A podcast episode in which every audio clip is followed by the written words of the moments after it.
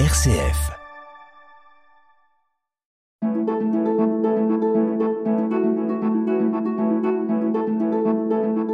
Émission spéciale Jean-Baptiste Cocagne.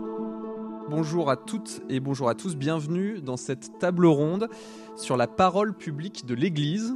Vaste sujet dans un pays et une société de plus en plus déchristianisée, où la pratique de la religion est devenue minoritaire, dans une France où la voix de l'Église catholique n'est plus aussi respectée qu'il y a plusieurs décennies. Quelle place pour cette parole de l'Église et comment la prendre, cette parole, dans la société aujourd'hui?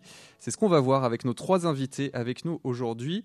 Tout d'abord, Isabelle de Golemin, bonjour. Bonjour. Merci d'être avec nous. Vous êtes rédactrice en chef du quotidien catholique La Croix, présidente de l'Association nationale des semaines sociales de France, qui va faire son grand temps fort annuel à l'Université catholique de Lyon. Ce sera le 26 novembre, si je ne me trompe pas.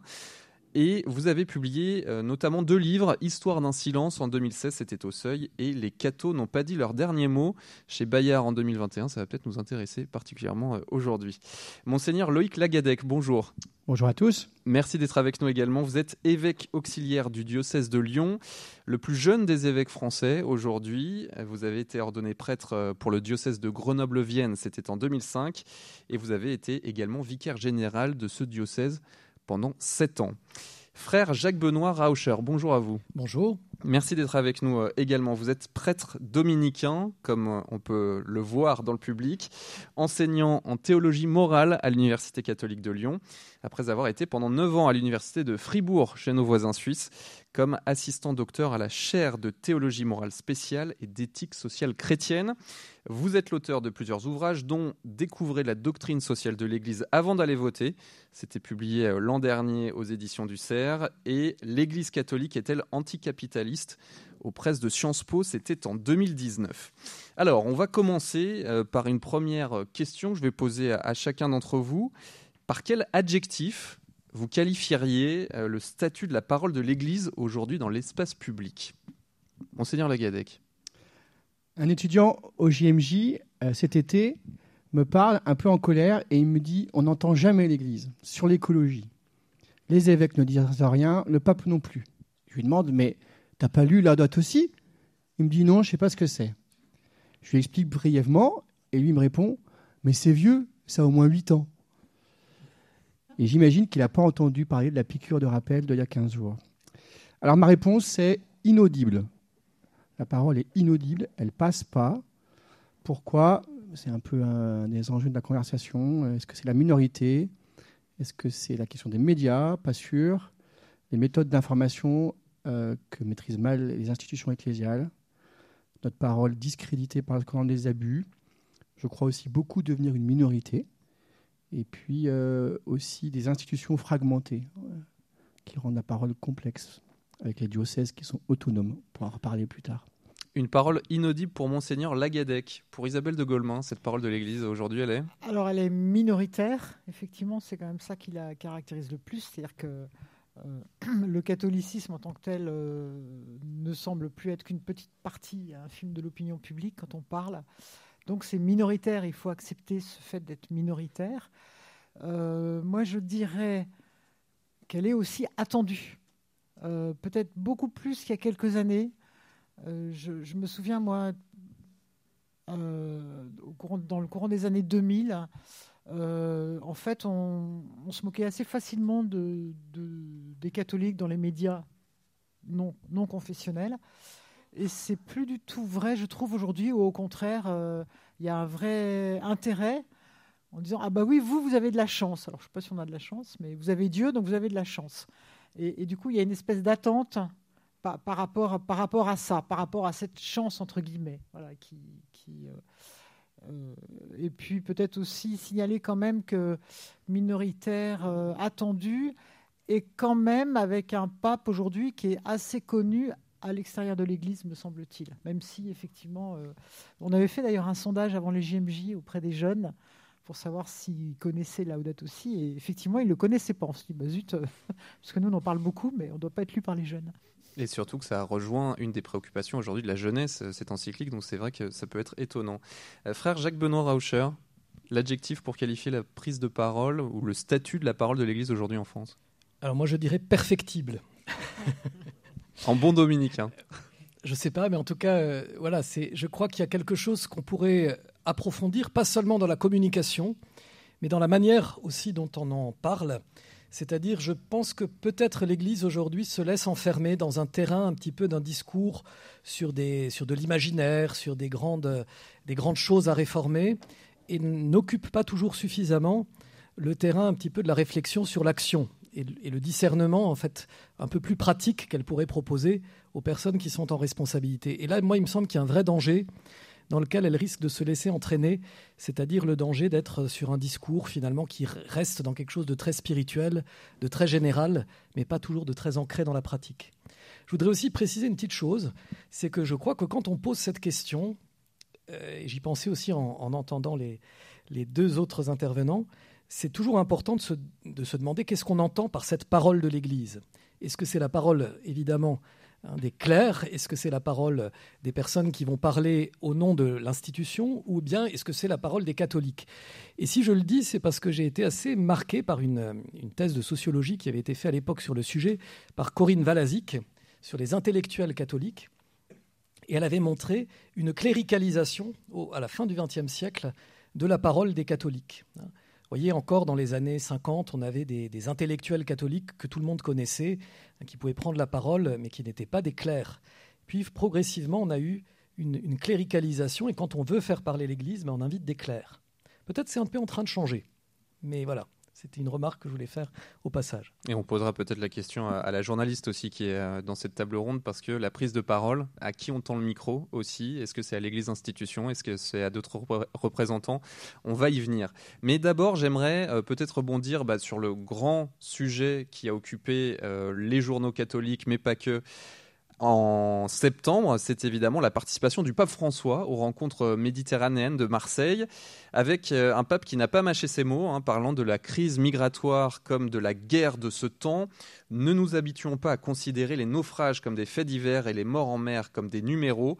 Ces personnes doivent être secourues, c'est un devoir d'humanité, c'est un devoir de civilisation. Euh, donc, est-ce que pour vous déjà, le pape François est dans son rôle et est-ce qu'il est dans un rôle politique? Frère Jacques Benoît Rocher. Alors, je... précise que vous avez fait une thèse d'ailleurs sur les migrants euh, et la doctrine sociale de l'Église, donc votre point de vue nous intéresse aussi à ce sujet.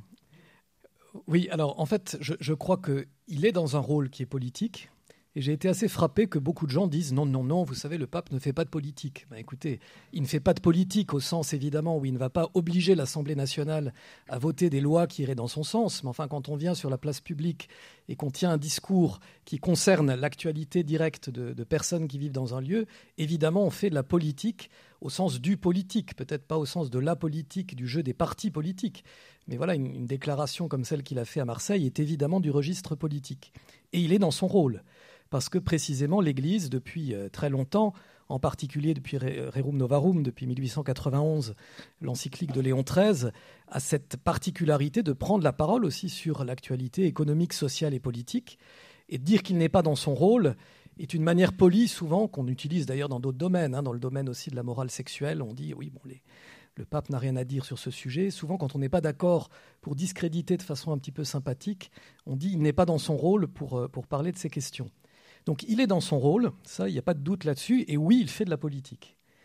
En revanche, peut-être là où moi j'aurais un, petit bémol à apporter, c'est que je trouve qu'il fait très bien de nous alerter tous sur ce drame absolu que vivent les migrants en Méditerranée, et que là, il y a quelque chose évidemment où les consciences doivent se réveiller.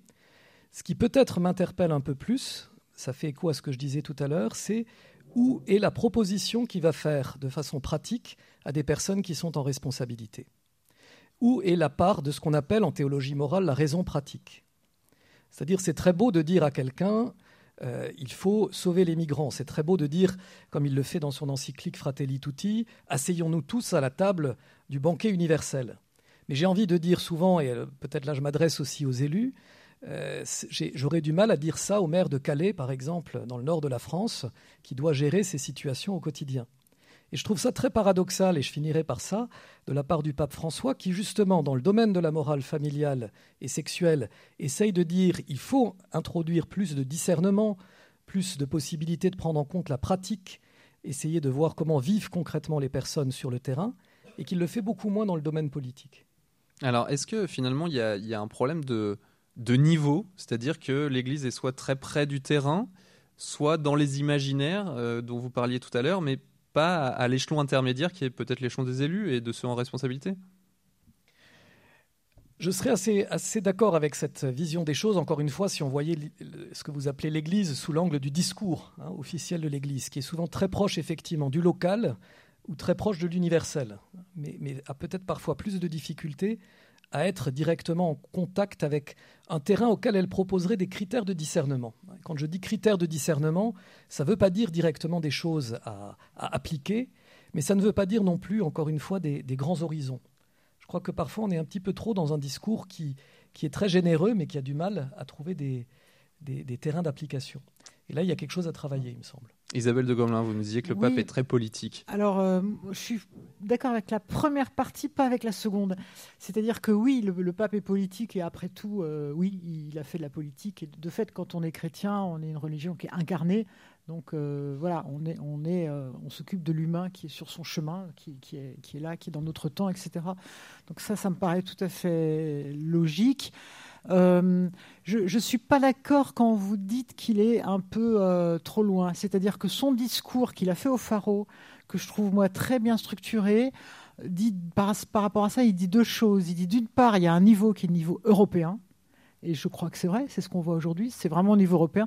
Là, à cause de la Pologne, me semble-t-il, on n'arrive toujours pas à voter ce fichu statut euh, qui permettrait quand même de mettre plus de solidarité entre les pays. Bon, après, c'est le problème européen de, où il faut arriver à un consensus, mais, mais, mais ça fait trop longtemps que ça dure. Et c'est vrai que c'est de la responsabilité européenne de mettre des règles. Et, il dit pas, il dit jamais qu'il faut accueillir tout le monde. Hein. Il dit qu'il faut empêcher les gens de mourir, ce qui paraît assez logique. Mais, mais voilà, après il dit pas euh, ouvrez grand vos frontières. Je crois que c'est pas ça. Et il dit on connaît bien les difficultés que ça pose. Donc il n'est pas si euh, voilà. Après je pense que effectivement. Euh, c'est ensuite au niveau national où là, alors là, il invite les conférences épiscopales à faire quelque chose au niveau méditerranéen, ce qui, est peut-être intéressant parce que ça veut dire quand même de mettre dans le coup euh, les églises, alors elles sont encore plus minoritaires d'Afrique du Nord, etc., euh, celles aussi d'Italie, mais, mais, notamment d'Afrique du Nord, et, et, d'essayer de résoudre le problème à, plusieurs. Et je trouve que c'est intéressant de, dire aussi, euh, euh, parce que son, son mot d'ordre, c'est quand même le droit de partir, mais le droit de rester où on est. Et, c'est là où il est le problème. Et on a discuté, nous, avec des évêques euh, du Maroc et qui disent, mais c'est un vrai problème, les médecins. Vous êtes en train de nous vider de nos médecins.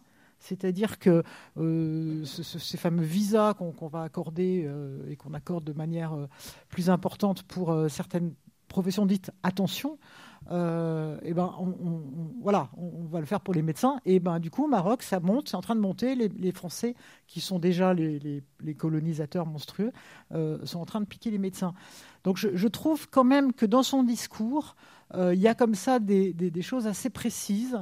Et contrairement à ce qu'a dit par exemple M. Macron, quand il a dit on ne va pas accueillir toutes les misères du monde, le pape ne dit absolument pas ça. Voilà. Donc après, c'est sans doute au niveau euh, national et au niveau des chrétiens, euh, les élus nationaux, et au niveau européen, euh, de trouver des solutions. Je pense que le pape, il ne peut pas trouver des solutions. Moi, ce que je regrette, c'est qu'ils ne disent pas des choses plus dures pour les gouvernements dont les gens viennent chez nous. C'est-à-dire que s'il y a des migrants, c'est aussi qu'il y a des gens qui ont intérêt à ce que des migrants viennent, etc. Donc euh, voilà, il y a aussi une responsabilité. Alors peut-être c'est difficile de le dire quand il est du de ce côté-ci de la Méditerranée, mais je, voilà, je trouve que le discours était pas très équilibré pour ça. En tout cas, ce que vous constatez, c'est que finalement, l'Église est tout à fait dans son rôle quand elle euh, parle de l'humanité et pas seulement de questions de liturgie. Euh, ça, c'est parfois quelque chose ah qui est bah étonnant vu de l'extérieur. C'est vrai, surtout qu'en fait, on est, comme on est minoritaire, les gens ils connaissent pas en fait. Donc les gens, et on, va, on va leur dire la religion, ils, disent Ah ouais, bah, la religion c'est formidable, c'est l'encens, c'est se concentrer, c'est méditer. D'ailleurs, ils, croient tous aussi à l'incarnation. Alors bon, il y a comme ça beaucoup de confusion. Et, comme ils ne savent pas, ils ne comprennent pas qu'on parle de choses politiques. Parce qu'en fait, il y a, y a, aussi à expliquer ce que c'est que le christianisme. quoi. Et que c'est pas simplement, enfin que la liturgie c'est important, mais voilà, c'est aussi être être là dans le monde. Mais c'est vrai qu'il y a beaucoup de gens qui comprennent pas parce que pour eux la religion c'est pas ça en fait. La religion c'est quelque chose d'individuel et de spirituel parce qu'on est dans une, grande, une société de grand individualisme. Et donc, il y a une vraie, c'est vrai qu'il y a un attrait pour tout ce qui est spirituel, mais il vécu de manière individuelle, euh, tout seul dans mon salon, quoi, et sans voir l'aspect de, communauté, en fait. On va y revenir sur cette articulation entre euh, le collectif, l'individuel et peut-être le rôle à jouer de l'Église. Euh, Monseigneur Loïc Lagadec, le discours du pape François a, comme on dit, un peu performé dans les médias, c'est-à-dire qu'il a été euh, commenté, euh, il a euh, dépassé le simple cercle des médias catholiques. Qu'est-ce que ça, représente C'est le signe de quoi qu'un pape François qui ose entre guillemets sur une question sensible comme celle des migrations Est-ce que l'Église là est, dans son rôle? Moi, quand j'entends la, parole du pape François, j'ai été obligé de la défendre souvent, dans ma propre famille notamment. Euh, on a eu des conversations euh, presque violentes. Euh, moi, je, suis heureux d'entendre une parole qui est adossée à l'écriture, qui a une cohérence avec le message évangélique, avec tout, le message biblique. Et je suis heureux d'entendre que ça parle. Voilà. et, la question que je me pose, c'est pourquoi le pape, quand lui le dit avec autant de force, ça passe, et moi, à Marseille, avec les autres évêques, on était heureux de, sentir que l'Église était vivante, que la parole du pape passait. Et à contrario, je me, pose la question pourquoi au niveau national, euh, il n'y a, a, pas ça. Donc il y a, à mon avis, une carence d'incarnation. Euh, et je, ne sais pas bien répondre à, cette carence, mais je la constate. Voilà. Avec le pape, il, il performe, il surperforme. C'est le pape. Mais euh, du coup, moi, je, me dis,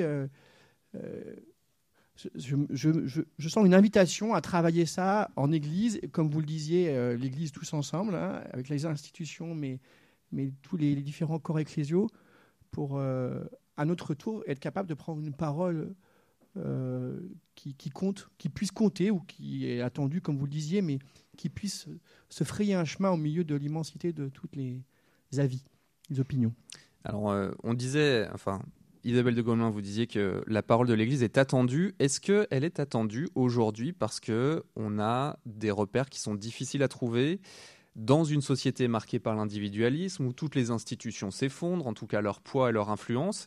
Est-ce que euh, l'Église, elle est aussi attendue pour ça? Parce que euh, eh ben, elle est vieille de 2000 ans et elle pose des jalons, des points de repère que parfois bah, il est bon de rappeler et que dans une société qui euh, historiquement a été catholique, euh, on attend ça aussi. Est-ce qu'il euh, y a de ça? Oui, c'est une bonne question. Est-ce qu'elle a attendu parce qu'elle a 2000 ans Je ne suis pas sûr que ce soit, ça. Peut-être qu'elle est plus attendue aujourd'hui qu'autrefois, d'abord parce que il me semble qu'on a passé la génération, on va dire entre guillemets 68, génération qui était très critique parce qu'elle a subi souvent l'Église quand elle était jeune. Et du coup, elle était euh, ah oui, non mais l'Église, c'est l'horreur, etc. Et que maintenant, on arrive sur des générations en fait qui n'y connaissent rien, donc qui, sont quelque part, qui sont neutres ou qui sont blanches, enfin je sais pas comment dire. Et, qui n'ont pas d'a priori, ou en tout cas oui, moins. c'est ça, qui, ont moins d'a priori et qui effectivement sont peut-être à la recherche de quelque chose qui est situé. Parce qu'on est, on est dans un monde où plus personne n'est situé, où on change on change de même, enfin voilà, on, change de travail facilement, on change de conjoint ou de conjointe, on change même maintenant de sexe. C'est vrai que c'est, non mais c'est compliqué de, vivre aujourd'hui. Et, peut-être qu'il y a là, euh, voilà, le, souhait d'avoir quelque chose qui est, plus situé. Il y, a effectivement, on voit bien qu'il y a notamment pour un certain nombre de jeunes, il y a un peu une recherche d'identité. Et ça peut être excessif, parce qu'après, ça fait des jeunes identitaires. Et il y a ça dans toutes les religions. C'est-à-dire qu'il n'y a pas que le catholicisme qui attire aujourd'hui euh, des jeunes en quête d'identité. Mais en tout cas, il, y a, il me semble qu'il y a, a un désir d'avoir une parole un peu forte et un peu située, voilà, aujourd'hui. Monseigneur euh, Lagadec, euh, pour euh, rebondir sur le thème des jeunes, au JMJ, Monseigneur de Germain, notamment sur l'antenne de RCF, partageait souvent le fait qu'il a constaté une soif, une soif de ces jeunes, pas forcément bien identifiée. Euh, Est-ce qu'aujourd'hui, dans sa prise de parole, l'Église euh, a la, bonne dimension pour répondre à cette soif, selon vous? Pour les jeunes catholiques de nos réseaux, je trouve qu'on est assez bien équipés. Et euh, le nombre important de Français au JMJ cette année est aussi un, signe, moi je trouve, de vitalité de notre Église et qu'elle sait accompagner la jeunesse plus ou moins pratiquante. Après, moi je trouve qu'on a du mal à sortir de nos milieux et à accueillir et à répondre aux soifs spirituelles de ceux qui ne sont pas déjà là. Alors, euh, on a deux chances dans l'Église, c'est l'enseignement catholique et le scoutisme, qui sont des lieux un peu plus larges, où il y a de la porosité, mais c'est un défi. Et puis, euh, à Lyon et puis dans le diocèse de Grenoble, il y a des paroisses qui m'alertent en me disant euh, il y a des jeunes ados qui débarquent à l'église, à l'aumônerie, et qui se sont convertis sur Internet, avec les prêtres de TikTok, avec euh, des vidéos, des dominicains aussi, et ils arrivent, ils arrivent, ils ont fait, ils ont fait, ils arrivent, ils font le, ils sont, ils sont, ils, veulent dem- demandent le baptême, ils veulent être initiés. Et ça, je trouve que c'est un défi pour nous de les- accueillir et de penser un système euh, de rencontres aussi euh, à travers les réseaux. Et moi, je trouve que c'est aussi un symptôme que le travail qui est fait par ces, prêtres, ce, frère dominicain, euh, il est très important parce que ça, ça perce. Ça, ça passe. Et, je vous en parle parce que c'est c'est très important. Je suis allé voir pour préparer l'émission le, le nombre de followers des prêtres de diocèse de Lyon. Il est tout rikiki. Et euh, les prêtres qui font des vidéos, ils ont des, dizaines, ou des centaines, ou des millions. Voilà. Donc leur parole, elle passe. Parce qu'elle est travaillée, parce qu'elle est pensée pour un public lointain, parce qu'il y a des méthodes nouvelles, et parce qu'il y a un- une intention d'aller loin. Avec, euh, et je, je trouve que c'est aussi interpellant. On se pose la question de la parole de l'Église. On parle de questions euh, institutionnelles. Et là, il y a quelque chose qui est à côté. Ça pose d'ailleurs des, parfois des difficultés euh, aux personnes. Il y a des frottements dans l'institution vis-à-vis Ah, euh, de oui. ces prêtres, notamment. Oui. Mais moi, je, trouve que je constate, c'est ça dont je veux témoigner, que ça évangélise et que ça traverse et qu'ils arrivent dans nos communautés. Et qu'il y a un défi de gens qui arrivent, ils veulent faire le ramadan chrétien, les filles, elles sont voilées parce qu'elles mettent le voile chrétien. Ça décale, ça nous décale. hein. Et euh, je trouve ça une bonne nouvelle. Euh, frère euh, Jacques-Benoît Rauscher, sur la question de, peut-être cette société individualiste et euh, cette attente, cette soif. Est-ce que l'Église peut entrer dans la brèche pour annoncer la bonne nouvelle? Alors oui, non seulement elle peut, mais en plus elle doit, parce que c'est sa mission, il ne faut pas non plus complètement l'oublier. Je, pense malgré tout qu'il peut y avoir un risque dans lequel il ne faut pas qu'on tombe. C'est, euh, et on, on en parlait tout à l'heure un petit peu, c'est ce risque d'être cantonné dans le domaine, encore une fois, du spirituel. Parce que c'est pas seulement un risque qui est lié à l'individualisme, il me semble, mais c'est aussi un petit peu lié à une certaine mentalité libérale qui cherche à fonctionnaliser en fait l'Église. L'Église, c'est la fonction spirituelle. L'Église, c'est faire des retraites, c'est euh, voilà aller dans aller dans une belle atmosphère paisible pour pouvoir se ressourcer. Mais c'est justement pas forcément être confronté à des questions économiques, sociales, politiques, des questions concrètes de la vie. Et ça, c'est pas le christianisme. C'est peut-être spirituel, mais c'est pas le christianisme. Malgré tout, je pense qu'elle est attendue euh, sur le côté capacité à prendre de la distance par rapport à ces questions. Et là, je crois que pour le coup, Laudato Si, on a dit tout à l'heure que certains jeunes ne l'avaient pas lu. Malgré tout, je crois que c'est un des documents euh, des pas pressants qui a été le plus lu et le plus reçu. Et si c'est le cas, c'est sans doute aussi parce que c'est un document qui ne colle pas complètement sur l'actualité immédiate, mais qui propose de prendre un petit peu du recul. Il y a toute une partie biblique, traditionnelle, euh, dans Laudato Si, qui essaye de prendre du recul par rapport à cette crise, à lui donner une épaisseur anthropologique assez importante. Et là, je crois qu'il y a quand même une, une carte qui est, qui est, intéressante à jouer euh, de la part de l'Église, c'est-à-dire de dire, voyez, les, les, les, crises que vous vivez, ben, nous, on, peut aussi les regarder avec le recul de 2000 ans, peut-être plus si on inclut le judaïsme, 4000 ans de, tradition, et donc qui permettent de prendre quand même un petit peu de hauteur par rapport à ce qui est, à ce qui est présenté. Sur la question de. vous voulez réagir, Isabelle de Non, non mais je voulais un, peu réagir à ce que vous disiez, parce que je suis d'accord, c'est une bonne nouvelle, mais euh, là, on, parle de l'Église, euh, la parole publique de l'Église. Et, donc ces prêtres qui, personnalisent beaucoup les choses sur eux, je veux dire, les prêtres charismatiques, on en a soupé. Moi, j'étais au scout à Saint-Luc avec le père Prénat. Donc euh, voilà, attention à ce qu'on n'ait pas des prêtres qui, recommencent à être comme ça, des, espèces de stars, même si c'est maintenant sur TikTok et plus comme avant. Donc moi, je, pense qu'effectivement, une parole publique, c'est une parole qui n'est pas que d'un prêtre, mais d'un collectif, euh, d'une communauté, qu'elle doit être préparée par une communauté. Euh, parfois, les évêques, mais ils le font moins maintenant, ils réunissaient des gens experts et, là Laudato aussi, c'est ça. C'est pas le pape François qui tout seul a inventé ça euh, euh, dans sa chambre. Il a, il a, vraiment réuni, fait beaucoup travailler, tout, plein, plein de réseaux, etc. Et, c'est comme ça que ça s'est fait. Et l'encyclique, c'est toujours comme ça que ça se fait. Et, c'est pour ça que moi, je pense que c'est super qu'il y ait des prêtres. Enfin, franchement, je suis pas du tout contre. C'est super, mais attention d'abord à, ce que eux ne, ne, prennent pas. Voilà. Et puis, la parole publique, c'est vraiment la capacité euh, bah, d'entrer dans un dialogue avec notre société sur un certain nombre de sujets. Euh, voilà. Et je dis dans un dialogue parce que je pense qu'on ne peut pas venir comme ça d'en haut maintenant euh, aujourd'hui. Et donc depuis Paul VI, l'Église doit être dialogante et elle, est dans un dialogue. Et, pour que ce dialogue ait lieu, il me semble qu'il faut que effectivement, ça passe peut-être par les évêques parce qu'ils sont identifiés. C'est vrai que les journalistes aiment bien avoir un personnage identifié en face, mais l'évêque doit en fait être le porte-parole de toute une réflexion qui a eu lieu avant, me semble-t-il. Voilà, pour pouvoir. Euh, par exemple, c'est vrai que sur, les, sur la retraite, les retraites, on n'a pas vraiment entendu de parole d'Église. Sur la réforme des retraites. La réforme des retraites, j'avais demandé à, un responsable assez haut placé de la CEF, donc la conférence, des, évêques de, France, euh, euh, pourquoi est-ce qu'ils n'intervenaient pas? Il me dit, mais vous y comprenez quelque chose. Alors, c'est vrai qu'on n'y comprenait rien, mais justement, il y a peut-être quelque chose à dire sur l'aspect générationnel, l'aspect financier, préparer l'avenir, etc.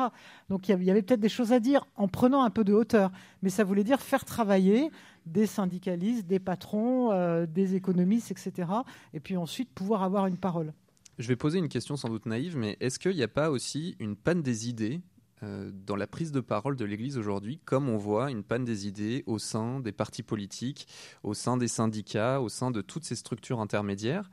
Euh, est-ce que c'est pas ça aussi le problème au sein de l'Église, frère Raucher Oui, alors moi je pense que je, partagerai beaucoup euh, cet avis-là, et je crois qu'on le voit à l'extérieur, mais aussi à l'intérieur. Il me semble, on en parlera sans doute encore un peu du synode tout à l'heure, mais, je crois que c'est aussi assez, flagrant de voir qu'aujourd'hui, beaucoup de chrétiens ont du mal à dialoguer parce qu'ils n'ont pas toujours la possibilité de s'ancrer dans des, idées structurées, dans des réflexions euh, qui représentent des courants euh, identifiés. Et on a l'impression que chaque remise en cause de, la moindre micro-déclaration de, de tel ou tel pape ou de tel ou tel concile euh, remet en cause l'ensemble et l'intégralité de la foi.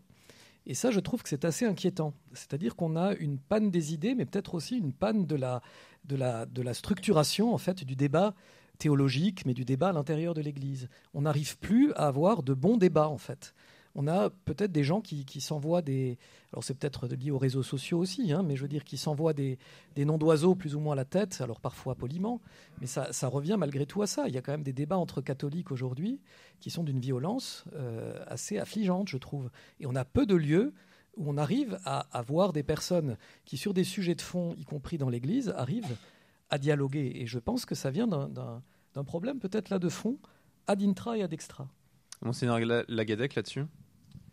Oui, je consonne assez sur euh, la difficulté du dialogue, mais je me demande si c'est pas d'abord ça. Est-ce que c'est pas en dialoguant que les idées s'affinent et, qu'on s'écoute euh, je, je, constate qu'il n'y a, pas forcément beaucoup de débats. Par exemple, sur les questions de bioéthique, il y a du débat aussi dans l'Église. Ça rend, il me semble, aussi la, parole euh, dans le débat actuel euh, faible parce que, en fait, comme on n'est pas cohérent entre nous, qu'on a, il n'y a pas la vision catholique n'existe pas sur le. Il y a la vision du magistère, de l'enseignement, de la doctrine, mais quand on discute dans nos familles, même entre catholiques, c'est pas si simple les questions sur la, fin de vie. Mais en, même temps, est-ce qu'il faut le souhaiter? Parce que les catholiques en France, d'ailleurs, on dit euh, les catholiques comme si c'était une masse euh, complètement homogène, mais elle est très hétérogène. Donc, est-ce que c'est pas finalement à l'image de la société Oui, mais du coup, il n'y a pas une parole de l'Église. Il y a euh, l'Église, des gens de l'Église qui parlent. Il y a une réflexion dans l'Église. Il y a une, une alerte. Mais est-ce qu'il, enfin, je sais pas. Isabelle de Goldman là-dessus? Non, mais c'est un bon, un bon exemple parce qu'effectivement, sur la, sur la fin de vie, euh, euh, en fait, faut-il une parole et peut-on dire oui ou non? C'est ça qui est compliqué. Alors, je pense que là, l'Église, elle le fait quand même, semble-t-il, sur ce sujet. Elle peut mettre des, balises. Voilà. Jusqu'où est-ce qu'on ne doit pas aller? Puis, elle, dialogue avec une société qui est quand même très pour. Donc, c'est ça qui est compliqué. Mais, peut-être son rôle, c'est de dire attention, euh, attention, d'abord les, soignants ils veulent pas, donc euh, pourquoi est-ce qu'ils veulent pas? Euh, Qu'est-ce qu'on peut Est-ce que c'est pas quelque chose qui va surtout conduire finalement les gens les plus pauvres à devoir aller vers l'euthanasie parce qu'ils n'auront pas l'argent pour, pour qu'on s'occupe d'eux, etc. Pas de famille qui peuvent les supporter. Donc, qu'est-ce que ça veut dire socialement? Qu'est-ce que ça veut dire aussi éthiquement sur le suicide? Est-ce que du coup, d'un côté, on permet le suicide assisté et de l'autre, quand on voit quelqu'un qui veut se jeter du pont, on est obligé de l'arrêter, sinon on est coupable de ne pas aider à personne en danger. Donc euh, c'est compliqué. Donc voilà, peut-être qu'on est là pour, pour, dire les points d'attention. Euh, mais effectivement, c'est tellement difficile et il y a tellement de zones grises parce que finalement, le progrès de la médecine va chaque fois nous, nous, nous, renvoyer à plus loin. Enfin, moi, je sais que les semaines sociales, on a, on a fait une grande, une grande journée là-dessus à Paris après avoir beaucoup réfléchi. Et en plus, on a beaucoup de membres des semaines sociales qui sont, enfin, on a des membres des semaines sociales qui sont CCNE, donc au Comité national d'éthique, donc qui, qui, avait, qui, avait, pris position contre d'ailleurs l'avis majoritaire du, Comité national d'éthique. Donc on a fait une grande journée, on a invité des gens qui étaient euh, pour, des gens qui étaient contre, mais ça venait quand même sur toute une réflexion. Et à la fin, on a, fait un, un communiqué. Et c'est marrant, en disant qu'on trouvait que cette loi euh, telle qu'elle était, ça n'allait pas ce projet de loi, et qu'il fallait d'abord aller sur les soins palliatifs, etc. Et c'est vrai qu'on a pas mal de gens, et dans nos adhérents, et dans les gens qui étaient à, la journée, qui nous en ont voulu de se communiquer, parce qu'ils ne comprenaient pas qu'on soit, qu'on soit contre. Voilà. Et pour eux, on allait trop loin. C'était bien de discuter, mais on ne pouvait pas donner une parole euh, définitive. C'est intéressant. Justement, sur cette question, excusez-moi, est-ce qu'il n'y a pas une crise de la parole à cause d'une crise de la, de la vérité, en fait euh, peut-être le, frère Jacques Benoît peut nous en parler, mais il me semble que c'est aussi le symptôme d'une notre difficulté à dialoguer ou à avoir une parole, une crise de, nos convictions et que tout le monde descend assez bas. Euh, si nous avons une position haute, nous ne sommes pas reçus. Voilà, un enseignement doctrinal euh, qui se situe au nom de la vérité, il passe pas. Donc il faut être dans une posture de dialogue, mais on descend du coup d'un niveau. Et euh, je me demande si c'est hmm, s'il n'y a pas euh, euh, quelque chose qui est issu de, notre période, notre façon de réfléchir. Peut-être vous pouvez dire les choses. Oui, moi je, je serais assez d'accord là-dessus, dans le sens de dire que quand, pour dialoguer, il faut qu'on parle la même langue déjà. Et je ne suis pas toujours sûr que, notamment sur ces questions bioéthiques, on parle exactement la même langue que les gens avec qui on dialogue, en fait. Quand on parle de dignité, par exemple, c'est assez, euh, assez frappant. Qu'est-ce qu'on met derrière ce terme? Alors, OK, tout le monde va être d'accord pour dire, euh, voilà, il faut de la dignité. Mais qu'est-ce qu'on met concrètement là derrière? Et là, je pense qu'on bute sur quelque chose qui est assez profond. C'est-à-dire que euh, quand on ne partage pas la même vision de l'homme, d'où il vient et d'où il va, euh, on peut finalement discuter sur beaucoup de sujets, mais est-ce qu'on va très loin en fait? Et ça, c'est une vraie question. Et du coup, quelle, est notre capacité à dialoguer avec des gens qui ne partagent pas, on pourrait dire, notre, euh, anthropologie? Alors, ce n'est pas dire que les chrétiens doivent se, recroqueviller dans des, euh, monastères et, attendre que ça se passe. Hein. Mais je pense que c'est quand même une difficulté qui est assez nouvelle, il me semble. La, la sociologue Danielle Hervieux-Léger avait parlé de ce fameux concept d'exculturation du catholicisme, c'est-à-dire du, fait que ces référents ne font plus partie de la culture commune. Et je crois que c'est quand même un mouvement de fond, mais c'est un mouvement relativement récent. Il me semble encore dans les années 60-70, euh, on pouvait avoir un certain nombre de débats qui malgré tout faisaient appel à des, mots sous lesquels tout le monde mettait les mêmes, euh, les mêmes significations. Je ne suis pas sûr qu'aujourd'hui ce soit le cas et c'est une vraie difficulté. Isabelle de Oui, ce qui est compliqué, c'est de savoir euh, qu'est-ce que la vérité, comment la dire. Si on prend un exemple plus ancien qui est l'IVG, l'avortement. Euh, comme catholique, on est, on est opposé à, l'avortement et on l'a dit. En même temps, quand l'avortement a été voté en France, les évêques ont dit oui, il y a un problème de santé publique. Et donc, voilà. Et, du coup, le, la, décision était compliquée. Et d'ailleurs, ils ont laissé les députés euh, décider en conscience. Enfin, ils ont laissé, ils ont dit, euh, euh, chacun doit faire en conscience. Donc, donc voilà, c'est compliqué parce que la vérité, finalement, on l'a construit ensemble. Alors, je ne sais pas si on doit se rabaisser, mais il faut aussi tenir compte d'un certain nombre de situations. Enfin, pour la fin de vie, on, est parfois sur des situations très compliquées, comme la maladie de Charcot, comme des maladies de dégénérescence, et, qui, posent quand même des problèmes humains, éthiques voilà, sur lesquels je ne sais pas s'il y a une réponse définitive ou s'il peut y avoir des, principes et puis ensuite, euh, avec ces principes, bah, on, se, débrouille comme on peut parce que c'est la vie et que une maladie de Charcot, ça peut être terrible. Une autre maladie de Charcot, la personne euh, va pouvoir aller jusqu'au bout. C'est là où le concept de vérité, quand on est sur de la pratique, mais c'est pareil pour les migrants il n'y a, pas de vérité sur les migrants, en fait. Ça, dépend des personnes, ça dépend du pays d'où ils viennent, ça dépend de leur capacité à s'intégrer, ça dépend du pays qui les accueille. Enfin, voilà, la vérité, c'est pas on accueille tous les migrants, ça c'est sûr. La vérité, on essaie de, faire qu'ils meurent un peu moins en Méditerranée. Le, frère Jacques Benoît Raucher nous parlait tout à l'heure de la difficulté du dialogue. Euh, vous, Isabelle de Golemin, au contraire, vous pensez que l'Église peut euh, apporter euh, à la société une forme de savoir-faire euh, dans le dialogue Alors, c'est peut-être un peu un rêve, parce que c'est vrai que quand je vois comment, comment, je peux être attaqué sur les réseaux sociaux par des catholiques, mais, mais je crois quand même, je, je, je crois que, que, en fait, si, si, si, on a quelque chose notamment à dire aujourd'hui, c'est de dire que le dialogue doit être possible, on doit pouvoir s'écouter. Peut-être moins le dialogue que l'écoute écoute Israël, voilà, écoute.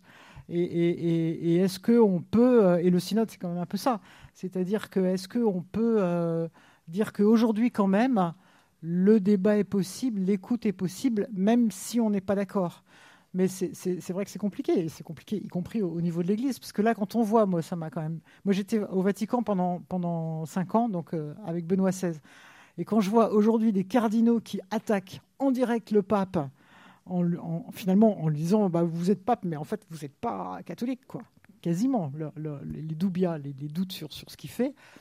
Je trouve que la, la, effectivement, la, la charge est lourde. Euh, oui, et puis c'est compliqué de s'entendre, mais il me, il me semble que, que, en tout cas, comme chrétien, voilà, c'est sûrement un, un objectif, c'est de dire que le dialogue est encore possible dans nos sociétés.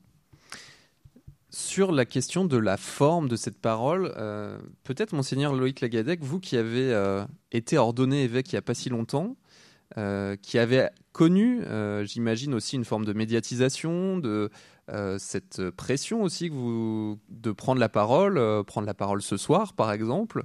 quel est votre, votre point de vue là-dessus, votre regard sur la prise de parole de l'Église, vous qui l'incarnez d'une certaine manière? Les évêques, je ne sais pas s'ils sont choisis pour leur capacité à prendre la parole et à incarner la parole de l'Église.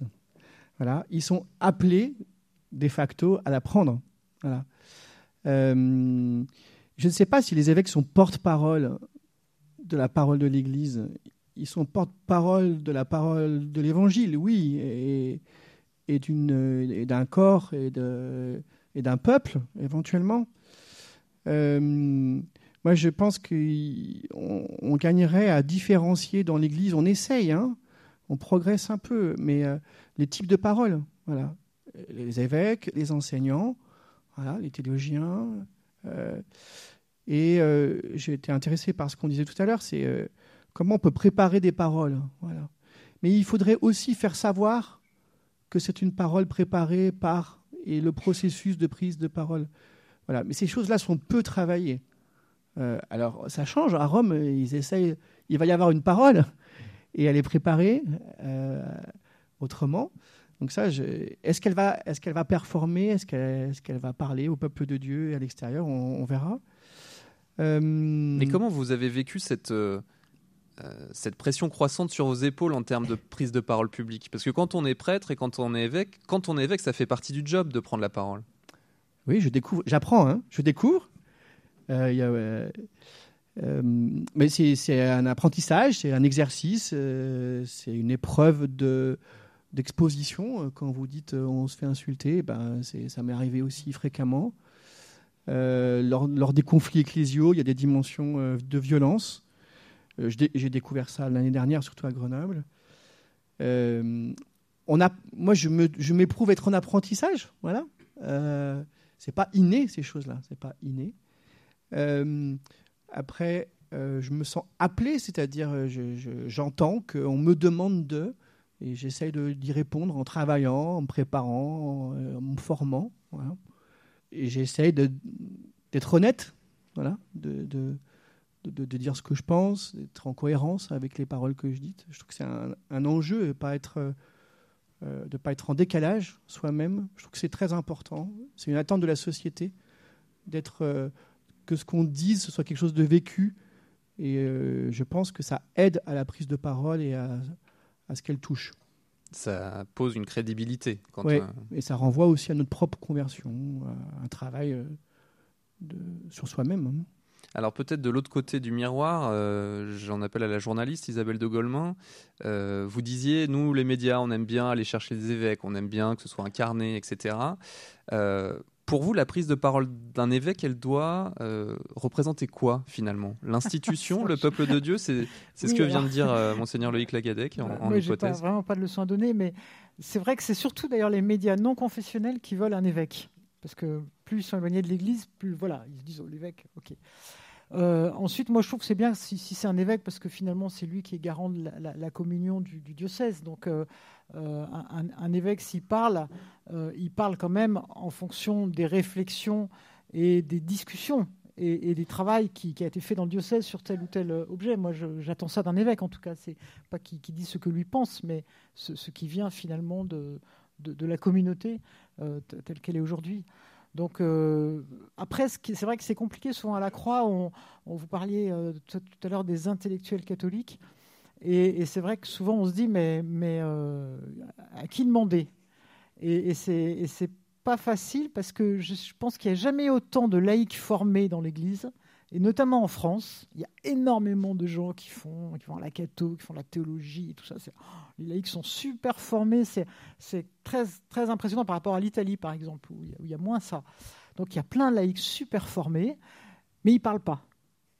Et ça, c'est un peu dommage. Parce que finalement, euh, voilà, ce serait bien d'avoir des gens qui osent avoir une parole euh, comme intellectuel catholique ou comme. Enfin, alors, qu'est-ce qui donne la légitimité de la parole? Mais en tout cas, avant, il y avait les mouvements d'action catholique. Maintenant, je ne sais pas ce que ça pourrait être, mais c'est vrai que, euh, voilà, souvent, on a le sentiment qu'ils ont très peur. Et, les porte-paroles des évêques, souvent, c'est les premiers à avoir, c'est ceux qui ont le plus peur généralement de, parler parce qu'ils se disent oh là là, je, vais faire dire une bêtise. Donc déjà, peut-être il faut, être en confiance. Euh, effectivement travailler en, interne la, parole. Et il faut, je pense, que euh, les laïcs euh, se, forment à parler et osent aller parler voilà, au, nom de leur foi. Alors, il y, a, quand même des, mouvements où ça se fait, hein, mais voilà, il faudrait, le faire plus. Souvent, nous, on est un peu en mal de trouver des gens pour, pour dire un peu le, voilà, qu'est-ce que les catholiques peuvent penser de telle ou telle chose. et, on a du mal à les faire parler parce qu'ils ont peur.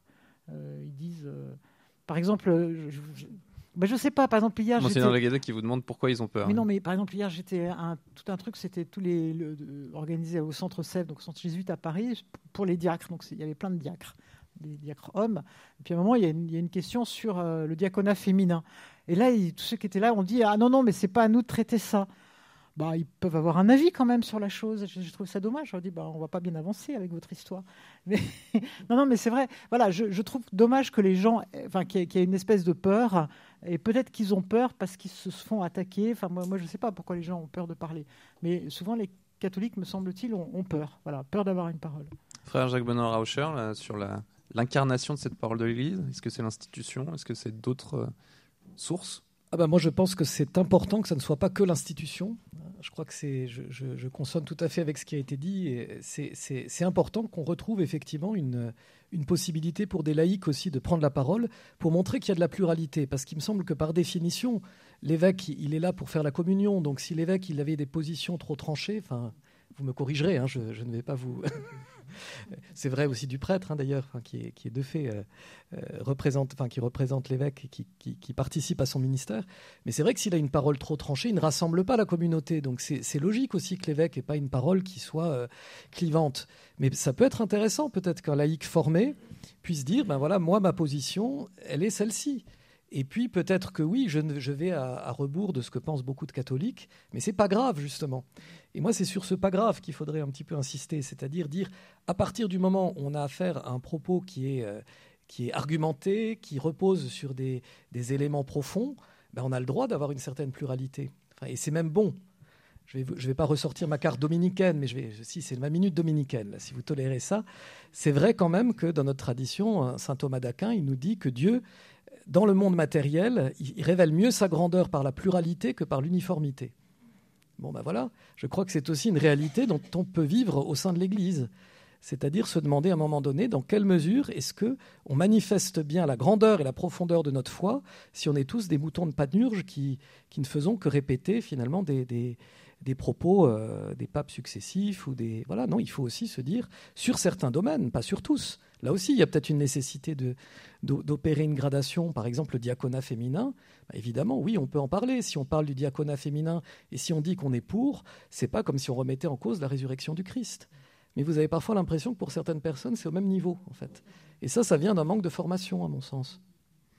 Euh, sur euh, sur la prise de parole encore Isabelle de Golemin, vous... est-ce qu'il y a aussi un rôle à jouer par les associations? Euh, selon vous, euh, dans cette prise de parole C'est ma minute semaine sociale. Allez, chacun sa minute. non, non, moi je, moi je suis convaincu, il n'y a, pas que les semaines sociales, mais vous prendrez tous le tract pour venir à, la Cato fin novembre. Pour pas, et, où, effectivement, mais je vous ai dit d'ailleurs la difficulté qu'on avait nous-mêmes d'avoir une parole parce que euh, l'association est diverse. Donc moi, je crois qu'on peut déjà travailler les choses et réfléchir sur des thématiques. Et puis après, une prise de parole, c'est vrai que c'est compliqué. Alors les gens vous disent, ah bah oui, mais vous êtes catho, prenez la parole, vous êtes mou, parce que vous êtes centriste. Voilà. Vous dites ni oui ni non, parce qu'en fait, non, on est dans la nuance. C'est ça qui est compliqué. Mais, euh, mais je pense qu'effectivement, les associations ont, un rôle... Euh, euh, ont, un rôle. Et, là, moi, je vous invite vraiment à, jouer complètement ce rôle comme élu politique chrétien. Ça, ça me paraît super important. Euh, un rôle, les médecins chrétiens. Enfin, voilà, il y a, plein d'associations assez vivantes, les entrepreneurs chrétiens, etc.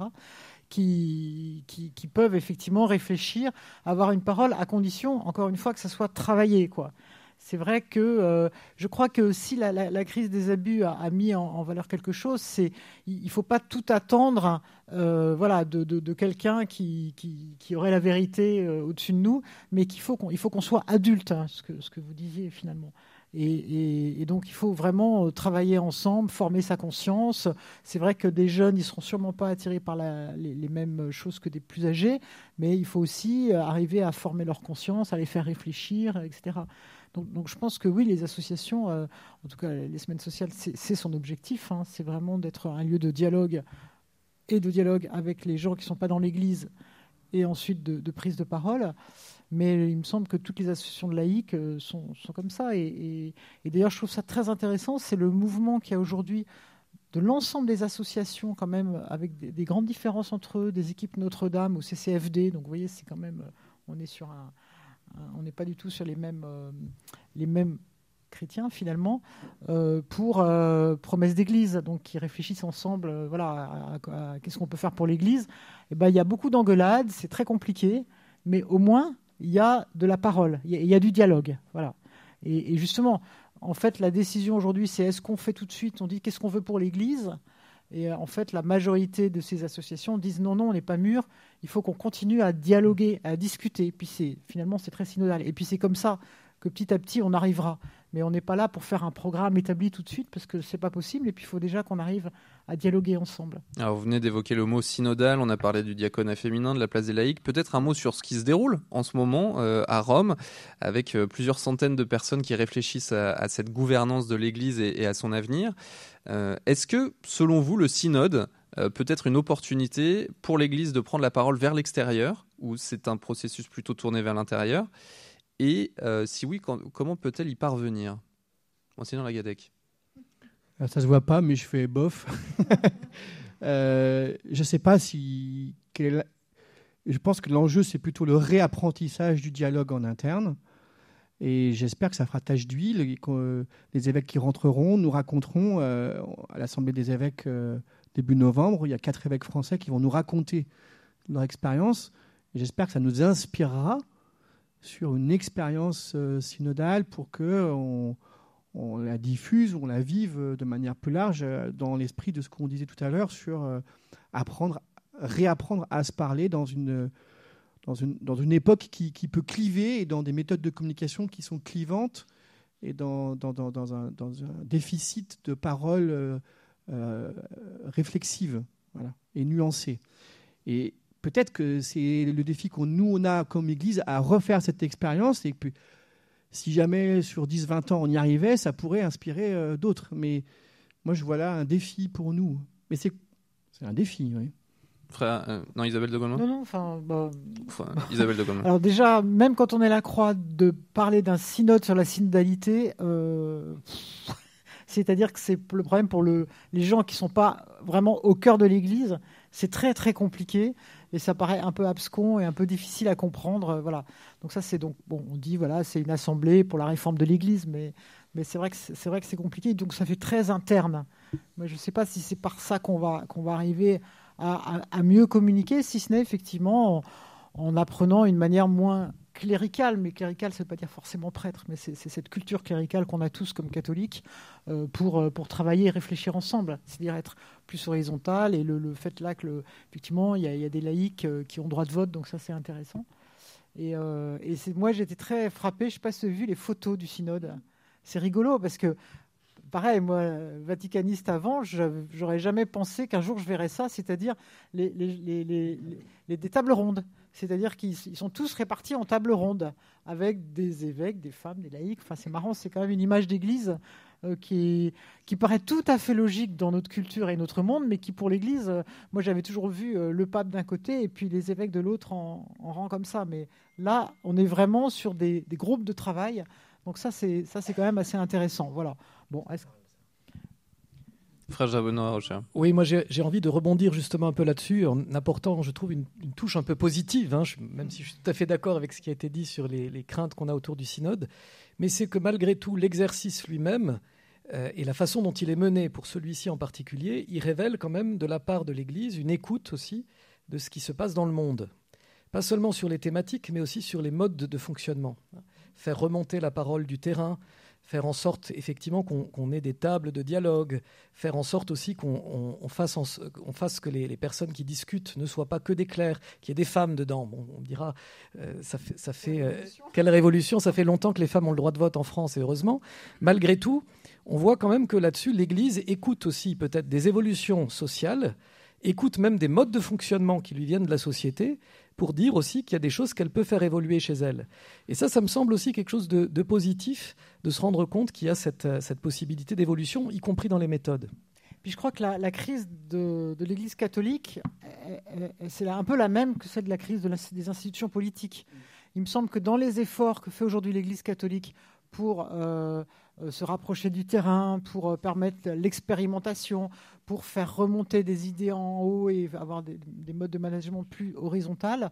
voilà, c'est peut-être un peu l'équivalent des conventions citoyennes. Alors, je pense que vous ne serez pas d'accord, mais, mais en tout cas, c'est, on voit bien que notre pays et nos démocraties, avec un S, en Europe et un peu partout, cherchent, sont aujourd'hui un peu à la recherche aussi de nouvelles manières de faire de la politique, pour qu'il euh, y ait plus de gens qui votent, pour qu'il y ait plus de gens qui participent, pour qu'on trouve des, nouvelles manières d'aborder les problèmes.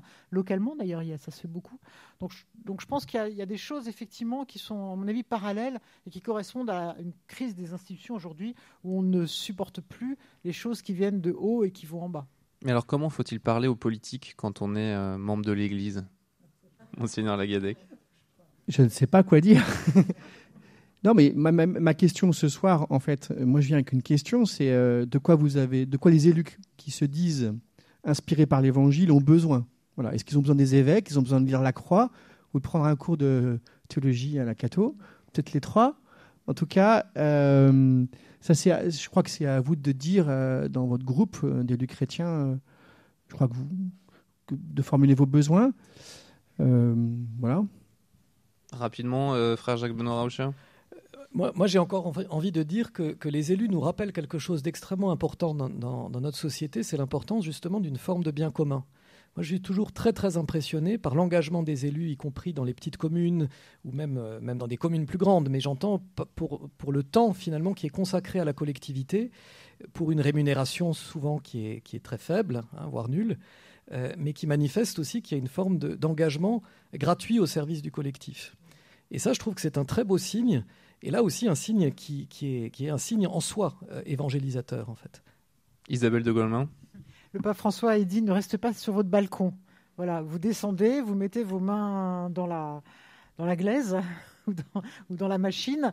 Et puis bon, euh, si besoin, vous allez vous confesser si vous êtes obligé d'aller un peu trop loin dans des, dans, dans des, dans des orientations, parce que c'est difficile d'être politique être politique et chrétien, ça doit être sacrément difficile. Enfin, à mon avis, beaucoup plus difficile que journaliste et chrétien, surtout à la croix.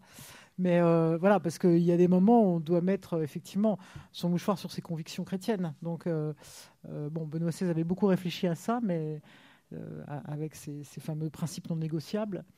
Mais c'est sûrement très compliqué de, voilà, de se dire pour le bien commun, eh ben, j'accepte ça. Et puis voilà, parce que ça va dans, le sens du bien commun. Mais ça passe par faire quelque chose que je n'approuve pas. Donc je, pense que ça doit être compliqué de savoir jusqu'où est-ce qu'on peut aller. Merci à tous les trois d'avoir été avec nous. Isabelle de Golemin, rédactrice en chef au journal La Croix, Monseigneur Loïc Lagadec, évêque auxiliaire du diocèse de Lyon, et le frère Jacques-Benoît Rauscher, enseignant en théologie morale à l'Université catholique de Lyon. Merci à vous.